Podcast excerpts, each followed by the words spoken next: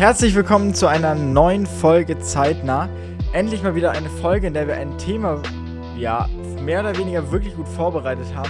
Ich glaube, Jonas ist am besten darauf vorbereitet. In der wir über ein Thema diskutieren, das politische. Das, das, das stimmt auf jeden Fall. Äh, wir quatschen diesmal nicht nur über unser Abitur und was da gelungen ist und nicht gelungen und keine Ahnung, egal. In, in Wahrheit waren einfach die Ähm. letzten Podcasts einfach so für uns so eine eigene Selbst, Selbstverarbeitungsprozess. So, wie lief das Abi? Was lief gut? Was machen wir das nächste Mal besser? Lass uns mal drüber reden, so ungefähr. Das waren die letzten Podcasts, die wir aufgenommen haben. Toll, Jonas, dass du das Abi nochmal machen möchtest. Das möchten Moritz und ich garantiert nicht. ähm, naja, auf jeden Fall. Äh, starten wir einfach heute mit einem Zitat rein, das wir aus einem Bericht des WDR haben. Ähm, genau. Hört einfach mal selber rein. Ähm, und danach präsentieren euch Jonas und Moritz ihre sehr gegensätzlichen Meinungen, wie sie schon rausgestellt hat im Vorgespräch. Viel Applaus gab es für die neue Wehrbeauftragte Eva Högel, SPD. Sie soll Anwältin aller Soldatinnen und Soldaten sein. Kaum im Amt sagt sie Zeitungen gegenüber. Ich halte es für einen Riesenfehler, dass die Wehrpflicht ausgesetzt wurde. So, Jonas, ähm, Jonas möchte immer was zu, äh, zuallererst sagen. Äh, deshalb, Jonas, was hältst du denn eigentlich von diesem Zitat? Johannes, du kennst mich bestens. Ähm, zu Beginn wollte ich noch zwei, drei kurze Fakten sagen, dass wir alle irgendwie wissen, worum es geht. Ähm, die Wehrpflicht wurde 1956 eingeführt und 2011 pausiert und nicht abgeschafft. Ähm, und die Wehrpflicht in dem Sinne beruft sich auf einen Artikel des Grundgesetzes 12a, ähm, in dem steht, dass alle Männer ähm, zum Dienst in den Streitkräften im Bundesgrenzschutz, im Zivilschutzverband sozusagen einberufen werden können. Nicht müssen, aber können. Und ähm, eben dieses, ja sozusagen dieser Artikel wurde ganz lange benutzt, um eben die Wehrpflicht aufrechtzuerhalten und 2011 wurde es dann pausiert durch das Wehrpflichtgesetz meines Wissens nach, weil nämlich weil sozusagen diese Gleichheit zwischen den Einberufungen nicht mehr da war. Also es wurden bei weitem nicht alle Männer einberufen, da wurde einfach selektiert, zum Teil richtig willkürlich im Endeffekt und Frauen waren allgemein auch ja überhaupt oder waren nie wehrdienstpflichtig.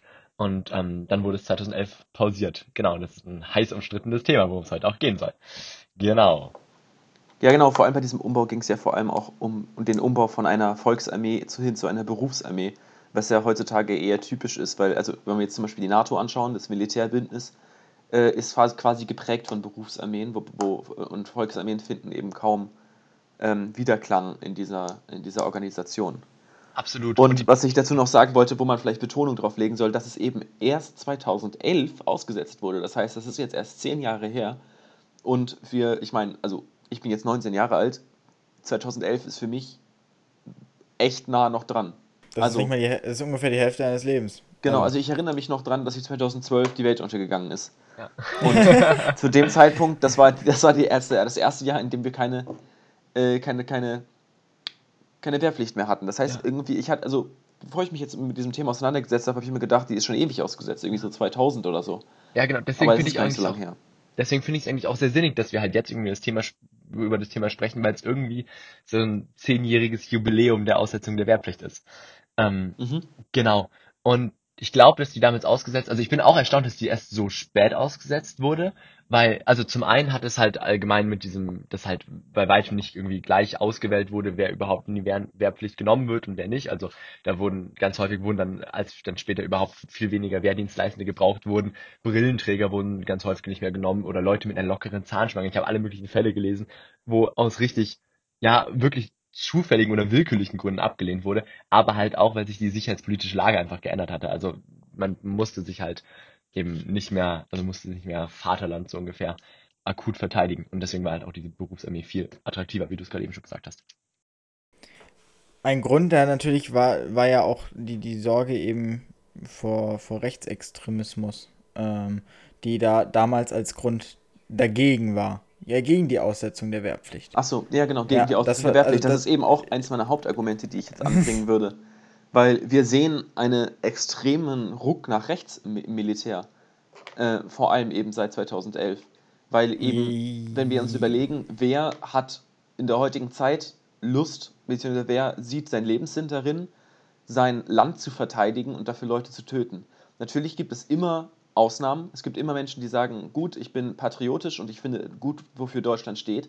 Aber dennoch muss man sagen, dass wahrscheinlich ein Großteil derer dazu, zumindest durch den Patriotismus, den sie ja äh, zwangsweise fühlen werden, dadurch, dass sie Soldat werden wollen, eben auch eher dazu neigen, äh, rechten Gedankengut näher zu stehen und vielleicht auch davon beeinflusst werden, wenn viele ihrer Kameraden wiederum äh, da im rechten Gedankengut, sag ich mal, groß dabei sind.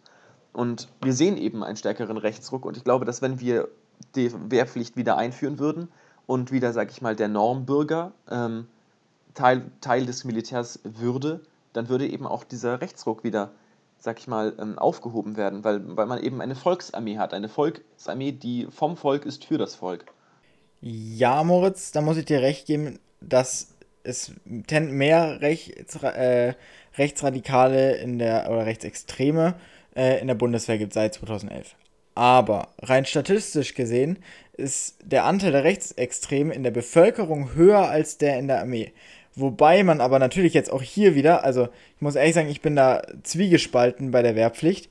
Ähm, wobei man da wieder sagen muss, also A, es sind Statistiken. Äh, glaube keine Statistik, die du nicht selber gefälscht hast. B, ähm, ist es natürlich ja auch so, dass es in so einer Organisation auch immer viel schwieriger ist, solche Fälle wirklich zu entdecken von Rechtsextremismus. Ähm, und deshalb weiß ich nicht, ob der, ob diese Zahlen so zu 100% richtig sind. Wenn wir annehmen, dass die Zahlen richtig sind, dann ist sein Argument natürlich entkräftigt, äh, aber ich bezweifle, dass die Zahlen zu 100% richtig sind und werden ungefähr die gleichen Zahlen in äh, Armee wie in, äh, wie in der Bevölkerung haben.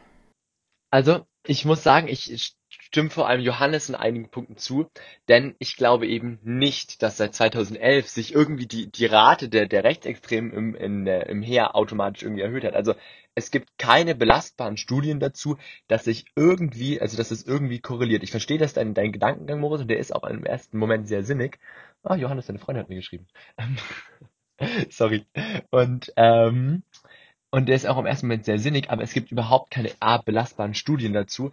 Und B, wie der Johannes gesagt hat, also an sich glaube ich einfach, dass davor genau, also mindestens genauso viele Rechtsextreme oder ja, ja, Rechtsextreme im Endeffekt äh, im Heer oder allgemein halt ähm, im, im Wehrdienst halt tätig waren, wie davor, weil es gibt Statistiken, die besagen, dass 10 bis 20 Prozent der Bevölkerung sich mindestens zu rechtsnationalem Gedankengut hingezogen fühlen. Nicht automatisch recht extrem sind, aber sich dazu hingezogen fühlen. Und das heißt, also rein statistisch gesehen müssten wir vor 2011 ähm, einen deutlich höheren Anteil an, ja, rechtsextremen oder zumindest ja rechts ausgerichteten Personen irgendwie im Heer gehabt haben.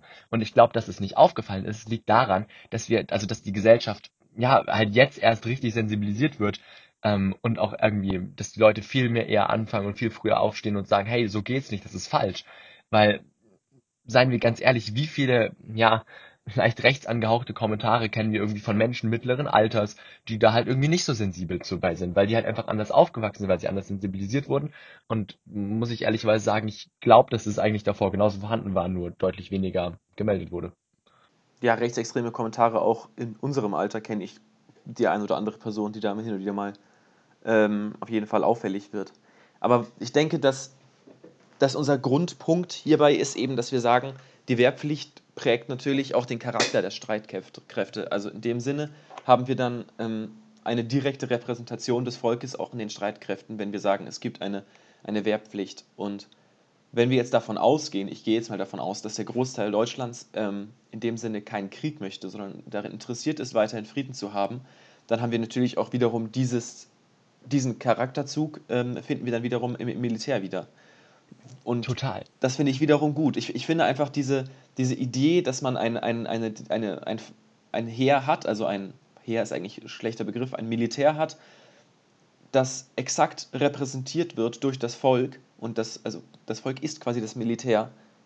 Dadurch hat man einfach eine sehr demokratische ähm, Weise, wie naja, man da bei dem Begriff demokratische Weise würde ich jetzt nicht mitgehen, weil Demokratie ja auch, äh, also zumindest der, unser Gedanke von Demokratie, den, den wir in Deutschland leben, ja auch immer irgendwas mit Wahlen zu tun hat. Ich meine, klar hat jeder natürlich die Freiheit dann, also der, der Bezug zur, zur Bundeswehr, also es ist leichter in der Bundeswehr irgendwie Fuß zu fassen, äh, wenn du eh sowieso ein Jahr mindestens drin sein musst oder keine Ahnung, neun Monate oder was auch immer man dann bei der Wehrpflicht halt eben sagt, ähm, Natürlich ist es dann eine viel stärkere Durchmischung, aber von Demokratie würde ich hier noch nicht reden. Ja. Naja, es ist Ja. immer so, dass die. Darf, darf ich kurz was sagen? Na klar. Ähm, es ist so, dass die ähm, Menschen, also dass man gesehen hat, dass eben, ich weiß nicht, 70 Prozent, meine ich, dass ich gelesen habe, 70 Prozent derer, die im Wehrpflichtdienst äh, standen, also die Wehrpflicht angenommen haben, ähm, sind auch im Nachhinein ehrenamtlich äh, in diesem Bereich tätig, tätig und unterstützen das Militär dabei eben auch. Und das heißt, wir haben eben eine, eine Re Repräsentation des Volkes auch im, im Militär. Und ähm, es ist in dem Sinne ein Verhältniswahlsystem, wenn man, Also wenn man so möchte. ich, ich verstehe ich verstehe dein, dein Abbildungsargument, ähm, auch wenn ich ehrlicherweise sagen muss, dass ich andere Zahlen irgendwie gesehen habe, aber doesn't matter. Ähm, jetzt gerade so ganz spezifisch. Ich muss, ich glaube, da tut sich jetzt aber eine große Spaltung auf, wie wir Militär sehen und was auch irgendwie unsere sicherheitspolitische Definition davon ist, weil ich verstehe, dass du sagst, okay, ich finde es wichtig, dass in der Armee ein Querschnitt irgendwie der Gesellschaft drin ist und dass, dass da eben halt irgendwie verschiedenes Gedankengut vorhanden ist. Und ich werde jetzt mal eine Argumentationsschiene irgendwie fahren, die nicht unbedingt meine eigene ist, aber die ich, denke ich mal, wichtig finde, dass sie gehört wird. Ähm, dann ist die Frage, ob Militär es sein soll. Also ich kenne viele Menschen, die sagen, okay, Militär sollte primär irgendwie sicherheitspolitisch bewertet werden, weil klar, also wir als Staat hängen ja eigentlich schon sehr der Friedenslogik, sagt man im sicherheitspolitischen Jargon an. Also dass wir sagen, okay, ähm, wir streben primär darauf ab, äh, wirklich einen positiven Frieden zu erwirken. Wir wollen eben keinen Krieg und einen äh, demokratischen Zustand und so weiter und so fort. Aber ist die Frage, ob sich das autom also ob ob jetzt, ob dieser Prozess der Friedenslogik sich in unseren Streitkräften widerspiegeln soll. Bei unseren Streitkräften ist primär wichtig, dass die funktionieren sollen und dass die vor allem auf das hören, was das Parlament, also wir haben eine Parlamentsarmee irgendwie tut, weil da ist eigentlich, oder da sollte eigentlich der Kern sitzen, der sagt, okay, wir, ähm, wir, da, da geht's lang und so wird unser Land gestaltet, weil da haben wir die Wahl, ähm, da werden die Politiker gewählt und äh, das Heer soll erstmal primär funktionieren und seine Aufgaben erfüllen, die ihm eben vom Parlament und damit eben irgendwie indirekt auch vom Volk aufgetragen werden. Ähm, denn das Problem halt ist, wenn, wenn wir irgendwie, wenn wir halt die Wehrpflicht einführen, dann haben wir halt auch jede Menge Menschen dabei, die halt eigentlich gar keinen Bock drauf haben. Also die, die keinen Bock haben, irgendwie im Heer zu sein, die da irgendwie mitzuwirken und wenn es dann hart auf hart kommt, dann, also geht's halt auch mal schnell den Bach runter, so ungefähr, weil halt dann, keine Ahnung, Unterfeldwebel XY eigentlich halt irgendwie ziemlich links ist und sich denkt, ja, nö, also mit meinem Trupp mache ich da jetzt irgendwie mal nicht mit, so ungefähr. Ähm, und ich glaube, dass, mh, dass da auch, also dass es nicht nur positiv ist, wenn irgendwie da eine Art von ähm, Entscheidungsfindungsprozess irgendwie im Heer nochmal selber ausgehandelt werden muss. Ähm, weil es erstmal primär eigentlich funktionieren soll. So zumindest die Argumentation, die ich auch in manchen Vorbereitungen gehört habe. Ja, ähm, das stimmt natürlich in dem Sinne, aber allerdings ist es auch so, dass wir, zum, also gehe ich jetzt mal davon aus, dass unser Heer momentan in der heutigen Zeit eben auch primär dafür da ist, zum Beispiel für den Katastrophenschutz in unserem eigenen Land. Das heißt, natürlich, es Darf's nicht. Das Heer darf nicht im Inland ausgesetzt werden. Ich weiß, du bringst, du bringst ein wunderbares, 2000. du- ja, ich weiß, du bringst ein wunderbares Beispiel von der Sturmflut, aber das war jetzt auch gerade nicht das, was ich Das verfassungsrechtlich Heer darf im konform. Inland bei Katastrophen eingesetzt werden, es darf nur nicht gegen das eigene Volk eingesetzt werden. Äh, Ja, aber also wir sind, wir sind sehr, sehr vorsichtig damit, unser eigenes Heer im Inland einzusetzen. Deswegen haben wir ja jede Menge Hilfssysteme Bei Katastrophen darf es eingesetzt werden, zum Beispiel bei Sturmfluten. Zum Ja, Beispiel gab es genau, letztens vor zwei sind Jahren in deutlich, Bayern gab's, wir sind aber äh, deutlich sensibler damit als zum Beispiel die Österreicher oder so. Also ja, natürlich, wir sind, wir sind, wir sind wir sensi- sensibler damit. Aber Genau, also- trotzdem darf es eingesetzt werden. Und also ich lese hier gerade ein Argument vom Kurier. Vom Kurier. Moritz, Und- das eigentlich. Ja. Liebe ZuhörerInnen, wir merken, Moritz ist mit seiner Argumentationsstruktur am Ende. Nein, das ist, es, ist das einzige Gegenargument, das ich dagegen finde, in dem Sinne. Weil man sagt, man braucht einfach eine gewisse Mannstärke und Mannstärke, falscher Begriff in der heutigen Zeit, eine gewisse Personenstärke, ähm, um dieser, dieser, diesen Aufgaben auch gerecht zu werden. ja, Und der Kurier schreibt hier, dass, dass es durch eine Berufsarmee keineswegs äh, eine, eine, eine, eine ausreichende Personenstärke gibt, um diese Assistenzeinsätze äh, letztendlich zu gewährleisten. aber die Ich will Assistenz. zwei Dinge sagen. Johannes, du zuerst. Ja, nein, sag du zuerst. Aber die Assistenzeinsätze sind erstens nicht das primäre Aufgabengebiet der Bundeswehr. Deswegen haben wir eben alle möglichen auch, ich sag jetzt mal, Hilfsstreitkräfte eben in uns, also in unserem Staatsgebilde einfach noch von mir. THW, Rotes THW Kreuz. ist aber ehrenamtlich. Ja, tr trotzdem, also Freiwillige Feuerwehr. Also wir haben jede aber es, Menge. es geht hier ja, es geht hier ja um, um staatliche Sachen. Ja, ähm, nee, Wir aber diskutieren das, ja jetzt nicht hier um privat. Wenn ich sage, ja, ist doch kein Problem, wir brauchen kein, äh, kein Sozialsystem, wir haben hier die Kirche, ist das kein Argument. Nein, nat natürlich, aber ich sage bloß, dass wir, also dass, dass wir ganz bewusst auch andere Zweige ähm, unseres äh, unserer Exekutive gestärkt haben, weil eben diese Assistenzaufgaben bei uns nicht primäre Aufgabe der Armee sind. So ungefähr auch nicht. Deswegen glaube ich auch nicht, dass wir so argumentieren sollten, dass das, dass, also dass wir ein stehendes Heer brauchen, das eben all diese Assistenzaufgaben irgendwie erfüllen kann, weil davon sind wir, was unsere Fähigkeiten angeht, meilenweit entfernt. Also wir, wir kriegen, also unsere, unser Heer schafft es einfach nicht irgendwie, ist nicht darauf ausgelegt, Assistenzaufgaben zu erfüllen. Das ist eben aktuell nicht die Definition davon. Und ähm, es ist auch sicherheitspolitisch bei uns einfach auch nicht notwendig, dass wir so ein großes stehendes Heer haben. Also weil Deutschland sich eben nur nicht mehr mit Landesverteidigung wirklich beschäftigen muss und höchstens mit Bündnisverteidigung. Und in der Bündnisverteidigung sind wir meistens irgendwie in der NATO oder so eingebunden. Ähm, oder eben in der UN. So, dann komme Ja. ich jetzt zu meinem nächsten Argument. Äh, Dann, Herr Moritz, ich will noch zwei Sachen sagen.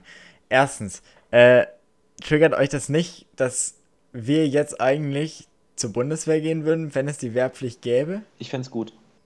Nein, egal ob gut oder schlecht, aber irgendwie es wäre so, es ist so komplett überhaupt nicht im Kopf drin. Ja. Also ich, ich mache mir schon seit Jahren Gedanken so, was studiere ich direkt danach? Mache ich dann direkt danach vielleicht doch ein FSJ oder aber studiere ich direkt danach oder keine Ahnung, aber ich habe nie jetzt irgendwie gehabt so ja, Schule, ja, Wehrpflicht und dann erst mit dem, mit dem mit den Sachen beschäftigen, sondern direkt nach der Schule ab in die anderen Sachen mit der Beschäftigung. Man kann So, die Wehrpflicht ja dann- übrigens äh, wahrnehmen, ne? Ja, man, man kann halt freiwillig eintreten. So Ja, ne? ja, eben, man kann Nein, sich man- selber Man kann, man kann ein- sich selber verpflichten. Genau. Darauf wäre ich nämlich man, jetzt auch noch man, gekommen. man nimmt die Wehrpflicht wahr. ja, Wir sind, also, man ist nicht mehr gezwungen, die Wehrpflicht wahrzunehmen. Deswegen heißt es nicht mehr Wehrpflicht, deswegen ist sie ausgesetzt. Aber man kann sie trotzdem Genau, wahrnehmen genau. und ist dann für ein Jahr lang in der Wehrpflicht. Genau, oder man, man Ja. also gibt's ja Minimum ist glaube ich sieben Monate, glaube ich, Beschäftigung. Ähm, Ich weiß es nicht genau wie lange, aber es gibt ein Minimum, ja. Ge- genau, und dann genau. kannst du dich aber selber verpflichten. genau. Ich kenne ja auch mehrere Leute, die das gemacht haben.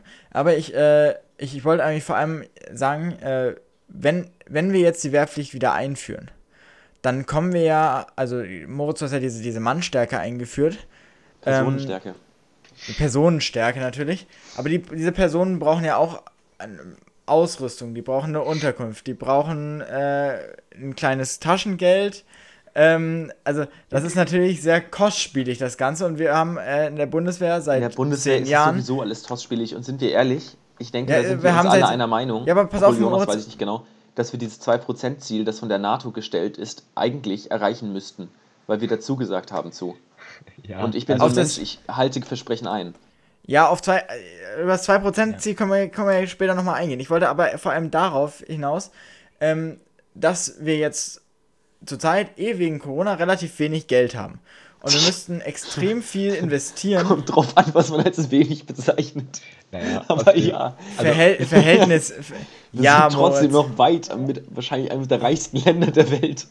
ja, ist, ist in Ordnung. Aber ähm, wir. Irgendwo in den Top 5. Ja, Also, ist, wie lange noch müssen wir noch mal schauen, so ungefähr, aber ja. Nein, aber es geht mir jetzt vor allem um den Punkt auch, dass wir die Infrastruktur zum Beispiel nicht haben. Also die Bundeswehr hat gar nicht die, diese, diese Menge an Infrastruktur, die jetzt gebraucht wird. Nein, Das haben wir natürlich von früher noch. Die, die, nee, Also- eben nicht mehr. Die wurde abgebaut. Die, die, die ist privatisiert worden. Die Gelände sind privatisiert worden. Die sind äh, verkauft worden. Die Kasernen sind teilweise abgerissen worden. Da stehen mittlerweile Wohnviertel drauf. Das ist, äh, das ist nicht, also du kannst nicht sagen, wir gehen jetzt wieder zehn Jahre zurück, weil wir ne- eben nicht diese Infrastruktur haben. Eben. Also ich möchte nämlich, also ich also mir erstens 2% Hürde. Wer weiß, ob wir die nicht dieses Jahr, dieses Jahr erreichen, so ungefähr. Die haben wir letztes Jahr aus Versehen zwei- erreicht. Es geht nämlich 2%. Aus Versehen. Genau. Also diese 2% Hürde, ich kann Stunden drüber reden. Es geht nämlich ja, also es wird ja im BIP gemessen, so, weißt du, in dem in dem halt dein BIP runtergeht und deine außer, also Verteidigungsausgaben bleiben meistens halt irgendwie gleich oder können dann schlecht so schnell skaliert werden. Easy 2% Hürde. Zweitens haben wir unser Verteidigungsetat erhöht dieses Jahr auf 50 Milliarden Euro und auch jede Menge Langzeitverpflichtungen zugestanden, ähm, zugestanden nämlich Stichwort FCAS. Ähm, drittens, ähm, erstens, Johannes, ich stimme dir voll und ganz zu. Uns fehlen nämlich die Ressourcen von früher. Das einzige Land, was die Wehrpflicht wieder eingeführt hat, ist Schweden. Und Schweden hat auch davor pro Jahr 10.000 ähm, Leute, sozusagen 10.000 Freiwillige genommen. Jetzt hat die Wehrpflicht wieder eingeführt, nimmt aber immer nur noch 10.000 Freiwillige, weil es ihnen an Struktur mangelt. Also, ähm, ich glaube, bis wir an dem Punkt sind, dass die Wehr Wehrpflicht wieder vollends, also dass wir, dass wir wirklich ganze Jahrgänge in Anführungszeichen auch ins Heer integrieren könnten oder ähm, bräuchten wir auf jeden Fall vier, fünf, sechs Jahre Vorlauf mit jeder Menge Aufwand. Ganz kurz, hat Schweden die Wehrpflicht nicht gerade erst wieder. Schweden hat die, hat die Wehrpflicht gerade erst, nee, nee, gerade erst wieder eingeführt. Also, zumindest. Moritz, bist du dir ganz sicher? Moritz, schau das mal in der Zeit nach. In der Zeit wollte ich noch einen Kommentar über, ähm, die, äh, über das 2%-Ziel geben. Also, man kann natürlich darüber diskutieren, ob dieses 2%-Ziel sinnvoll ist. Also, ob es sinnvoll ist, zum Beispiel das am BIP zu messen. Ah, ja. Ähm, das ist natürlich über eine Sache, über die man diskutieren kann. Aber ich muss Moritz völlig zustimmen. Wenn wir dieses Versprechen machen, also, dann müssen wir dem eigentlich auch hinterhergehen. Total, ähm, dazu wollte ich auch gar keine Die Frage ist nur, ob dieses Versprechen, ja genau, die, die, die Frage, die sich eigentlich nur stellt, ist, war dieses Versprechen sinnvoll? Ja, wie gesagt, dazu so. wollte ich auch keine, keine Bewertung abgeben, ob das 2%-Ziel sinnvoll ist. Ich muss ehrlicherweise sagen, mir fehlt, fällt keine bessere Art und Weise ein, es zu messen. Das Problem ist nur, dass, sie, dass jede Nationalstaat es fröhlich anders misst. Also manchmal manchen sind die Sozialleistungen drin, bei manchen nicht. Bei manchen Leuten sind irgendwie alles mögliche Wohnungsbau noch, also zum Teil irgendwie werden da reingesteckt. Also ist ein bisschen uneins. Klar, ja. Ähm, ich komme jetzt zu einem neuen Argument, wenn ich das gerne. Ja, hast, hast, du, hast du spät nachgeschaut? Ja, ich habe äh, Johannes, Johannes hat recht. Achso, okay. Okay, also die sind gerade erst aus der Wehr, die äh, sind, die Wehrpflicht, also die Wehrpflicht wieder reingenommen. 2010 haben sie die Wehrpflicht abgeschafft und 2018 haben sie sie wieder eingeführt. Und aber okay. Frauen sind mit einbegriffen in die ja, Wehrpflicht. Exakt, äh, genau. Okay. Genau. Was ich auch hart ähm, fand, dass es nicht geändert Argument, wurde im Grundgesetz. Egal. Ja. Entschuldige. Mein Argument. Würdet ihr sagen, in einer Demokratie sollte der Wille des Volkes umgesetzt werden? So würde ich gerne mein Argument anfangen. Well, Moritz, I didn't see that coming. ich sage jetzt einfach mal ja auf, auf das mit dem Natürlich, Risiko. Oder? Wir sind, uns, wir sind uns doch alle einig, dass in einer Demokratie, der Sinn einer Demokratie ist, dass der Wille des Volkes umgesetzt wird. Ja. Ja. ja. Darf, ich, darf ich ein Aber hinzufügen? Und die große Mehrheit des Volkes möchte die Einführung der Wehrpflicht. Da ich, genau also warum führen genau die sie nicht ein, wenn es doch der Wille genau des Volkes ist? Genau dieses Aber möchte ich hinzufügen. Nämlich, ja, aber, unter der Gefahr, dass ich jetzt irgendwie einen Shitstorm los, lostrete, aber ähm, also, boah, Shitstorm aus drei Leuten. Aber, ähm, ja, aber das hätte, das hätte Jugendwort 2020 werden sollen. Ja, genau. Aber. Aber. Ich bin ähm, kein Nazi, aber. okay. Wenn die Person so anfängt, er wird doch nicht mehr mit dem Date. Ähm, also ich habe ja nichts gegen Homosexuelle, aber. Aber, ah, wirklich. Ähm, was, ich, was ich sagen wollte war, ja, aber äh, man muss ehrlicherweise zugeben, dass nicht, also dass ist ja, also bin ich ja ganz offen, ich zähle mich da absolut zu, nämlich nicht jeder Mensch im Volk weiß über jedes Thema gut Bescheid. Natürlich ist die Demokratie die beste Möglichkeit, die wir irgendwie bisher kennen, irgendwie Meinung darzustellen. Aber in dem Moment, in dem wir die Wehrpflicht wieder einführen, bin ich erstmal davor für eine ganz große, offene gesellschaftliche Debatte. Also, weißt du, die wir halt jetzt nur sehr bedingt haben. Weil die können wir ja kaum führen, sind wir ehrlich. Nein, doch. Also Wieso können wir die kaum führen? Natürlich, also, also Medien, Medien-Awareness, wo wirklich ein bisschen mehr intensiv wirklich darüber gesprochen wird, okay, was sind dafür, genau. was ist dagegen und wo es da nicht nur unter in Fach, wo es nicht nur in Fachgremien irgendwie erläutert wird, okay, wo, wo irgendwie, keine Ahnung, irgendein Generalst oder sowas eine Art halt irgendwo dasteht und sich die guten alten 80er zurückwünscht, wo er 100 Mann anschreien Nein, konnte. Nein, aber genau dazu wollte ich was sagen. Weil wir haben selbst keine Erfahrung gemacht in puncto Wehrpflicht. Wir wissen nicht, wie es ist, Total, Wehrpflicht also zu haben, halt weil ab dem Zeitpunkt 2011, ich wusste damals überhaupt nicht, was Wehrpflicht ist. Muss ich ja, ganz ich ehrlich sagen. Ja, hätte dir mal ganz gut getan, was? Also einen Sommer da zu verbringen. Und, oh, und jetzt sechs wirklich, Kilometer durch den Schlamm kriechen, hörst du? Ich glaube wirklich, dass es vielen Menschen in dem Sinne etwas bringen würde, die Wehrpflicht wahrzunehmen. Also ich muss jetzt sagen, allen Menschen, das ganz bestimmt nicht, aber manchen Menschen würde es definitiv viel bringen, weil man, glaube ich, sehr viel lernt in Hinsicht, dass man kein einzelnes Individuum ist, das auch nö, auch noch einen Staat hat, sondern dass man ganz viele Individuen sind, die zusammen einen Staat formen und ja, die zusammen ja. für eine Sache kämpfen und für diese eine Sache einstehen müssen. Und das ist eben so ein Grundgedanke, der, finde ich, sehr gut rübergebracht wird, durch eine gemeinsame Partizipation in einer gemeinsamen Sache wie der Wehrpflicht. Ich will noch eine Sache sagen zu deinem äh, Demokratieverständnis vorher. Wir haben uns in Deutschland auf dieses System der Demokratie geeinigt, dass wir alle vier Jahre den Bundestag wählen und also wir haben ja eine, eine äh, Armee, eine Eine repräsentative Parlament- Demokratie haben wir. eine, eine, eine genau eine, Parla und eine Parlamentsarmee haben wir eben. Also die, die Armee untersteht ja, also ohne Mandat des Bundestages wird die äh, Armee ja, also die Bundeswehr nirgendwo eingesetzt. Ähm, und auf dieses System haben wir uns in Deutschland geeinigt. Dieses System kann man jetzt gerne hinterfragen, aber wenn wir dieses System nicht hinterfragen und einfach sagen, wir haben dieses System und wir arbeiten mit diesem System, dann können wir nicht sagen, nur weil wir jetzt plötzlich eine repräsentative Umfrage haben, wo m, 80% sagen, ich kenne keine Zahlen, das ist jetzt erfunden, 80% sagen, wir wollen die Wehrpflicht wieder. Dann können wir nicht sagen, ja, wir wollen die Wehrpflicht. Wir, wir führen jetzt die Wehrpflicht ein. Ja, weißt du, wir haben uns auf dieses System der Demokratie geeinigt, dass wir alle vier Jahre wählen gehen und diese Politiker, die jetzt im Bundestag sitzen, dass die die Entscheidungen treffen. Ja, oder wir Die mehr oder weniger auch immer Ahnung von verschiedenen Themen Aber die Au- haben. Politiker haben trotzdem die Aufgabe, den Ja. Willen des Volkes umzusetzen. total. Ja, aber du wählst Ich ja. sehe aber deinen du- Punkt, dass es keine direkte Ja, Demokratie ist. Der Ja, Volk, aber, das Volk entscheidet genau- nicht direkt. Ja, natürlich. Und was aber auch ganz wichtig ist, also meiner Meinung nach zumindest, ist, äh, du kannst doch nicht eine, eine Marionette dahinstellen, die im Grunde genommen nur nach dem Volk tanzt, nach der Mehrheit des Volkes. Also das ist ja Populismus. Nein, Also, natürlich nicht, aber wenn wir sehen, dass es im Volk ähm, ein, einen, sag ich mal, eine Mehrheit gibt, die sagt, wir wollen die Wehrpflicht wieder einführen, dann sollte es zumindest ein, äh, ja, wie, wie ihr vorhin schon gesagt habt, eine öffentliche Diskussion Ja, geben exakt. darüber, ob wie Wehrpflicht Definitiv etwas bin ich, bin ich auch überhaupt nicht da, da, dagegen. Äh, ich sage ja nur, dass wir das nicht unbedingt so, so voll umsetzen sollten, so im Bundestag, weißt du? absolut, genau. Ich meine, dafür haben wir jetzt auch die Wahl zum Beispiel jetzt, wir können im September wählen gehen, also wir drei auf jeden Fall.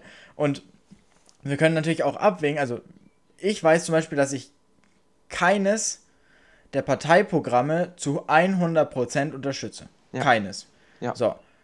Und irgendwo muss man Abstriche machen. Und die Frage ist, bei was macht man dann Abstriche? So, und dann muss man natürlich das werten. Und äh, da muss man halt zum Beispiel sagen, vielleicht, ja, mir ist das und das Thema wichtiger, dafür ist mir halt die, die, ist die Wehrpflicht mir jetzt unwichtiger bei der Wahl und gehe den Kompromiss ein, dass ich jetzt sage, ja gut, dann kriegen wir halt keine Wehrpflicht, ja? Oder wir kriegen die Wehrpflicht, egal welche Richtung. Dafür ist mir das andere Thema wichtiger. Ja, ja, genau, genau. Also es ist halt, das wirst du ja bei direkter Demokratie auch nie haben, dass du jemals irgendwie alle Leute zufriedenstellst, sondern nur punktual eben Akzente setzen kannst. Die Schweiz macht es ja zum Beispiel so. Also die haben ja ein sehr, sehr direktes System. Ähm, ich wollte noch was zu Moritz Grundgedanken ähm, dieses ein Jahr in der Bundeswehr oder so sagen. Ähm, weil ich finde, also ich finde die Grundidee so ein, ein Orientierungsjahr, ein soziales Jahr, alles Mögliche zu machen. Also was wir jetzt ja versucht haben, nachdem das alles abgeschafft wurde durch FSJ, Bufti, alles Mögliche irgendwie zu kompensieren. Wobei wir aber sehen, dass es nicht gut klappt. ja, Nicht so exakt, gut wie- darauf wollte ich genau hinaus, nämlich dass, dass es, also dass ich auch genauso sehe, dass, dass halt eben dieses, dieses vermeintliche neue Programm halt bei weitem nicht so gut fruchtet. Und ich stimme dir absolut zu, dass wir, dass wir ein gesellschaftliches Bewusstsein schaffen müssen. Ich weiß noch nicht, ob eben die Wehrpflicht dafür irgendwie das Nonplusultra ist oder ob es nicht vielleicht ein bisschen weiter gefasst werden sollte und dass man sagt, okay, wir ähm, Ja, machen Gibt ja keine ein, ein, Zwangswehrpflicht, gab es ja vorher auch nicht. Also, man Ja, konnte immer wählen, nein, man konnte auch, man konnte Man auch konnte den- Freiwilligendienst machen zum Beispiel. ja, aber man, das, das man hat konnte im Krankenhaus mit, arbeiten. Genau, aber das hat dann schnell auch was mit Verweigern aus Gewissensgründen zu tun gehabt und gerade in der Anfangsphase. Ja, aber man konnte problemlos verweigern aus, äh, aus, Gewissensgründen. erst später, also also erst bi- bis bis in die ich Ja, glaub, wir wären jetzt aber 60 in dem später. Wir wären ja nicht in Ja, den 60ern. Natürlich, aber also direkt, direkt nach dem Zweiten ich Weltkrieg. weiß nicht, ob man es unter dem unter dem Logo Wehrpflicht verkaufen sollte oder nicht lieber unter einem gesellschaftlichen Ja oder sowas, eine Art, in dem man dann sich irgendwie einbringt und sagt, ähm, ich die Leute, die irgendwie wirklich äh, sagen, ich will zum Bund gehen, zum Bund, die Leute sagen, die ähm, ich will irgendwie Aber wäre es dann nicht einfach nur eine Namensänderung? Ja, nein, aber es ist halt, weißt du, nicht jeder Mensch ist halt militärisch veranlagt und nicht jeder fühlt sich zum Dienst an der Waffe irgendwie berufen und kann das mit sich vereinbaren. Und Nein, finde ich- natürlich nicht. Ja, genau, Aber das waren finde ich- sicherlich. Das ist ja eben auch ein Argument dafür, dass man sagt, ähm, dass, dass, dass es eben gut ist, dass die Wehrpflicht eingeführt wird, weil man dann eben Soldaten hat, die nicht sofort gerne zur Waffe greifen und sagen, geil, Waffen, ich liebe Waffen. Nicht jeder Mensch, sondern dass sie sagen, nein, ich finde das eigentlich, ich bin da sehr skeptisch gegenüber eingestellt und ich bin da jetzt nicht so happy drüber, dass ich nach Afghanistan geschickt nicht, werde. nicht jeder, nicht jeder Mensch, der sagt, okay, ich kann eine Waffe in der Hand halten, ist trigger happy. Also das, das ist ja schon ein Nein, großer natürlich Unterschied. nicht. Das war jetzt, das war Eben. jetzt klar, ganz stark von mir. Und ich äh, kann über- niemals eine Armee formen mit jemandem, der sagt, ich, ich kann das von meiner, kennt ihr Hawksaw Ridge? Das war so ein, das war ein, ähm, das, das war ein Gefreiter, also der hat, hat im äh, Sanitätsdienst im Zweiten Weltkrieg gearbeitet. Er hat nach, nach dem Angriff auf Pearl Harbor, der war Amerikaner, hat er gesagt, okay, ich, ich fühle mich so, es gibt einen Film drüber, der ist sehr schön. Ähm, ich, ich will dienen und ich muss dienen, aber er hat es einfach nicht mit, also der war sehr gläubig, ich bring's nicht mit den zehn Geboten überein, irgendwie, dass, dass er eine Waffe halten konnte. Und der wurde fast vors Kriegsgericht gestellt und irgendwie ins Gefängnis gesteckt, weil er gesagt, er kann keine Waffe anrühren. Und mit solchen Leuten kannst du keine Armee führen, sondern er hat dann das Recht zugesprochen Nein, die bekommen. würden ja dann eben auch aus Gewissensgründen verweigern können. Ja, genau, genau. Aber dann würde ich es nicht mehr als Wehrpflicht verkaufen, sondon eben als ein gesellschaftliches Ja, weil wir auch genug Leute haben. Ja, dann die, ist es wieder eine Namensänderung. Genau, aber halt auch eine, eine Das ist eine Grundeinstellung. Definitionssache in dem Punkt, wo wir Genau. das jetzt gerade diskutieren. Aber das ist, ja glaube ich, keine, keine inhaltliche Frage, Genau. oder? Genau, also wir sind was ich noch als Argument habe, ist- ist, was ich noch als Argument habe, ist wieder zum Frieden, zum, zu- also zum, zum Thema Frieden, ähm, weil eine Wehrpflichtarmee würde nicht so schnell in äh, Kriegssituationen gebracht werden wie eine Berufsarmee, weil sich jeder Politiker dafür rechtfertigen müsste, dass er seine Wähler bzw. Verwandte seiner Wähler eben in Gefahr bringt. Während bei einer Berufsarmee, ich meine, jeder kennt so, ich schätze mal so, vielleicht in seinem Leben zwei, drei Soldaten. Das würde so hinkommen. Und wenn jetzt aber, wenn, wenn jetzt unsere Eltern wüssten, mein Sohn, der ist jetzt in der Wehrpflicht und der wird an einen bezogen. Und dann wird der Politiker, äh, und der Politiker bezieht jetzt einfach mal Soldaten ein nach Afghanistan, dann ist essentiell der sofortige direkte Wähler auch betroffen. Anders eben als bei einer Berufsarmee. Und deswegen ist es auch wahrscheinlich Fakt, dass ähm, eine, eine, eine Wehrpflichtarmee nicht so schnell in Kriegssituationen geschickt würde. Und eben dann eben auch äh, zu weniger Konflikten und zu mehr Frieden führen würde. Ja, das stimmt. Allerdings, also ich werde jetzt wieder aus derselben Argumentationsschiene argumentieren, die ich eben schon aufgemacht habe. Du machst einen ziemlich schnellen Sprung zwischen kein, also kein militärischer Einsatz bedeutet Frieden, so ungefähr. Also ich schicke eine, eine Wehrpflichtarmee nicht in den Krieg und das bedeutet, wir haben Frieden. Das stimmt aber nicht automatisch. Also wir haben, haben jede Menge Krisen, wo es sinnig sein kann, eben eine äh, Armee hinzuschicken. Ich weiß, man kann darüber Total diskutieren, okay. sinnvoll war das in Afghanistan. Da ist total viel Frieden jetzt, nachdem wir da 15 Jahre waren. Ja, aber was, Ja. was wäre denn passiert, wenn, wenn unser Eins da noch mit hingefahren wäre? Wäre das so viel besser gewesen? Also Wenn nur wir weil wir jetzt eine wären, weil Volksarmee... unser Eins hingefahren wäre, wäre das besser Moritz, gewesen. Ich, ich will nicht über das konkrete Beispiel Afghanistan oder so diskutieren, aber ich glaube, du siehst ein, dass, dass Friedenslogik also immer mit unsere, unsere Partizipation im Nahen. Osten ist ein anderes Thema. Da Ja, du recht. genau, exakt. Also es gibt, es gibt einfach Konflikte, da kann es sinnig sein, eine Armee hinzuschicken und da muss man vielleicht auch eben, also da, da muss auch eine Armee Und oft sozusagen muss man hart durchgreifen, Genau. um den Frieden zu gewährleisten. und muss eine Armee einsetzbar sein. Also ich fand es zum Beispiel richtig im sie Kosovo. ist ja auch einsetzbar. nicht Sie unbedingt. ist ja auch in dem einsetzbar. Moment, in dem, aber in sie dem, muss begründet einsetzbar sein. ich weiß nicht, ob jemand, also ob, ob wir so objektiv sein könnten, wenn, keine Ahnung, oder ob unsere Eltern so ein, objektiv sein könnten, wenn sie jetzt uns irgendwie in einen vermeintlich gerechtfertigten Kriegseinsatz schicken, so ungefähr. Also da, ich glaube, da, da würden alle zweimal schlucken und sagen, ja, Es Dann gibt keinen das- gerechten Krieg. Der kann ist auch wieder mit philosophischen Diskussion. sagen wir Aber mal, wir haben ein In Menschenrechtsverbrechen. einer Stabilisierungseinsatz Einsatz zum Beispiel in, in Afghanistan, die Wahrscheinlichkeit, dass einer von uns dabei stirbt, liegt wahrscheinlich so wahrscheinlich in etwa hoch wie bei der Impfung. ja, klar, aber es Und ist halt trotzdem ein Kriegseinsatz und halt ein gefährliches Trotzdem Terror. schicken unsere Eltern uns impfen. Ja, klar, aber also die, die, die Mentalität, die dahinter steht, ist schon was anderes. In dem Moment, in dem ich jemanden, Natürlich ist die Mentalität was also, anderes. Aber in dem ich meinen Sohn irgendwie oder meine Tochter, ich glaube, dass es schon viele Eltern auch verkraften könnten, wenn wir jetzt so einem Stabilisierungseinsatz nach Afghanistan geschickt würden. also, Mhm. also ich, äh, ich bin Zumindest, wenn es einen mindestens skeptisch berechtigten, drüber. wenn es einen berechtigten Grund hat. ja, also wenn ich, es heißt, ich wir müssen da jetzt eingreifen, um den Frieden in Afghanistan zu gewährleisten, weil sollte es in Afghanistan zu Krieg kommen, dann kommt es zum Krieg zwischen den USA und den Sowjet und, äh, Entschuldigung, ich habe so viel Geschichte gelernt zwischen Sowjetunion. Russland. ähm. Moritz kommt irgendwo aus der russischen Tundra gestolpert. Sind wir noch im Kalten Krieg? Kann's losgehen? Es ist, tut mir leid, ich habe in den letzten Wochen sehr viel Geschichte gelernt. Es sollte dir auch leid tun. Wirklich. Wahnsinn. Bitte treib, Genau. dir, das, Aber treib ich- dir das aus, bis du Botschafter bist, ist okay? Wir sind nicht mehr im Kalten Krieg. Ähm, Punkt zwei. Ähm, ja, ja, ich, ich, ich, ich verstehe den Punkt total. Ich, ich will, einen- will einen positiven Punkt anbringen, wieso es sinnig sein könnte, die Wehrpflicht auszusetzen, weil sich das Klima in der Truppe verändert hat. weil man eben nicht mehr, also früher, wir haben es angesprochen, keine Ahnung, wusste der Oberfeldwebel, okay, die Grünspatzen habe ich jetzt für sieben, neun, zwölf, 15 Monate oder so. Und heutzutage ist es ganz anders. Heutzutage muss viel mehr Effort betrieben werden, um auch Soldaten zu halten, weil sie können die ersten sechs Monate ohne einen Grund zu nennen austreten. Es gibt Soldaten, die kommen in die Kaserne, sehen die Duschräume, drehen sich wieder um und sagen Servus. So, und die müssen keinen Grund annehmen und sind am selben Tag wieder draußen. Und dieses ganze Klima in der Truppe hat sich halt einfach verändert, dadurch, dass eben jetzt man eben sozusagen wirklich Aufwand bringen muss, okay, äh, mit Leuten richtig umzugehen. Es werden halt eben nicht ähm, irgendwie pure Schikane getrieben und das, was man aus dem Militär von früher noch kennt, dass man sich mal solide zehn Minuten lang anschreien lässt, um dann sechs Kilometer durch den Schlamm zu kriechen, so ungefähr. Sondern es ist halt einfach, einfach jetzt ein anderer Umgangston geworden. Und ich muss sagen, das finde ich, ist ein sehr, ja, sehr guter, äh, guter, ja, sehr gute Entwicklung einfach. Ähm, die mittelbar natürlich was mit der, mit der Wehrdienst, äh, mit dem, mit der Pausierung des Wehrdienst, des Wehrdienstpflichtes zu tun hat. Nicht direkt unbedingt, weil man natürlich auch einfach die Bundeswehr als attraktiven Arbeitgeber darstellen will, bla bla bla bla, aber halt auch was mit dem, mit dem Ende oder mit der Pause des Wehrdienstes. Und wodurch Wehr, Wehrpflicht, äh, Wehrpflichtige wären natürlich auch große Multiplikatoren für die Bundeswehr in der Bevölkerung. Ja, genau. Ja. Ganz also. klar. Und noch ein, ein Argument zu dem Geld, das du vorhin genannt hattest. Ähm, der Punkt des Geldes, dass es extrem viel teurer würde. Ich glaube gar nicht, dass es so viel teurer würde, weil wir nämlich keine Berufssoldaten mehr bräuchten. Also keine nicht, aber deutlich weniger auf jeden Fall. Ähm, und die Wehrpflichtigen deutlich weniger Geld bekommen als Berufssoldaten. Also würdest du den an, also würdest du die Anzahl der Berufssoldaten verringern? Ich denke, darauf läuft es ja hinaus, weil wir ja nicht, also nicht jeder Berufssoldat wäre dann Ausbilder oder wäre dann ähm, bla bla bla, dies, das, Ananas, sondern er wäre, wir bräuchten quasi nur die obere Schiene, wir bräuchten keine, keine äh, Berufssoldaten mehr im, im, im, im Heer, also im...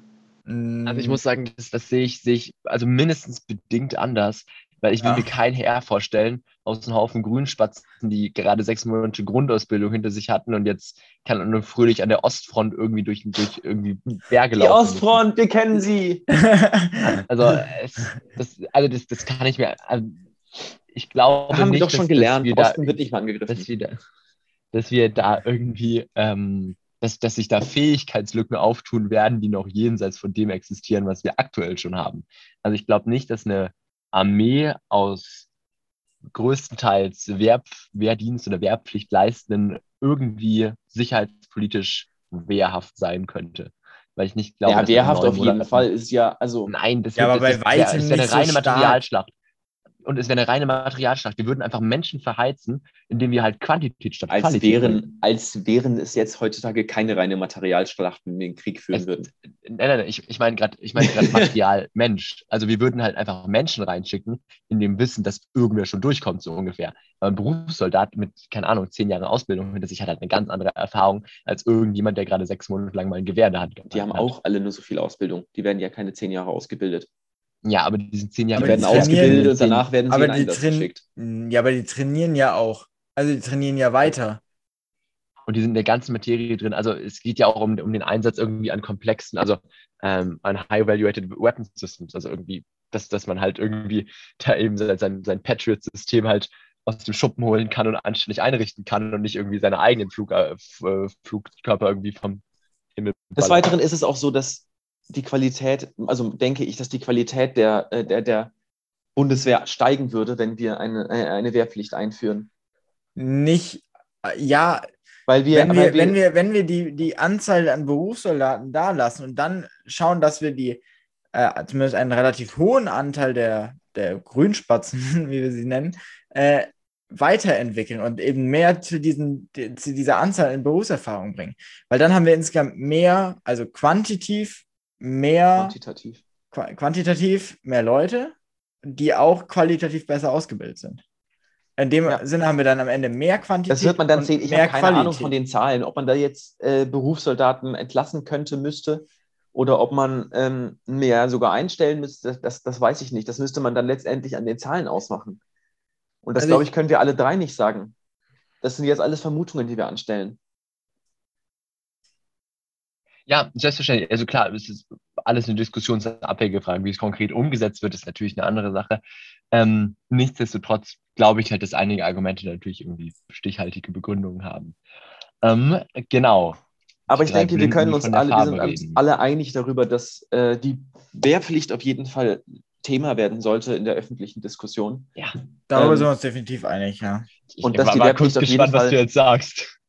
Etwas ist, über das man ähm, diskutieren sollte, über Medien, im, worüber dis Politiker diskutieren sollten, und zwar vermehrt diskutieren sollten, es gibt schon einige Öffentlich. Diskussionen, aber vor allem eben öffentlich, wie Jonas gerade gesagt hat, ähm, dieses Thema einfach mal ein bisschen präsenter wird.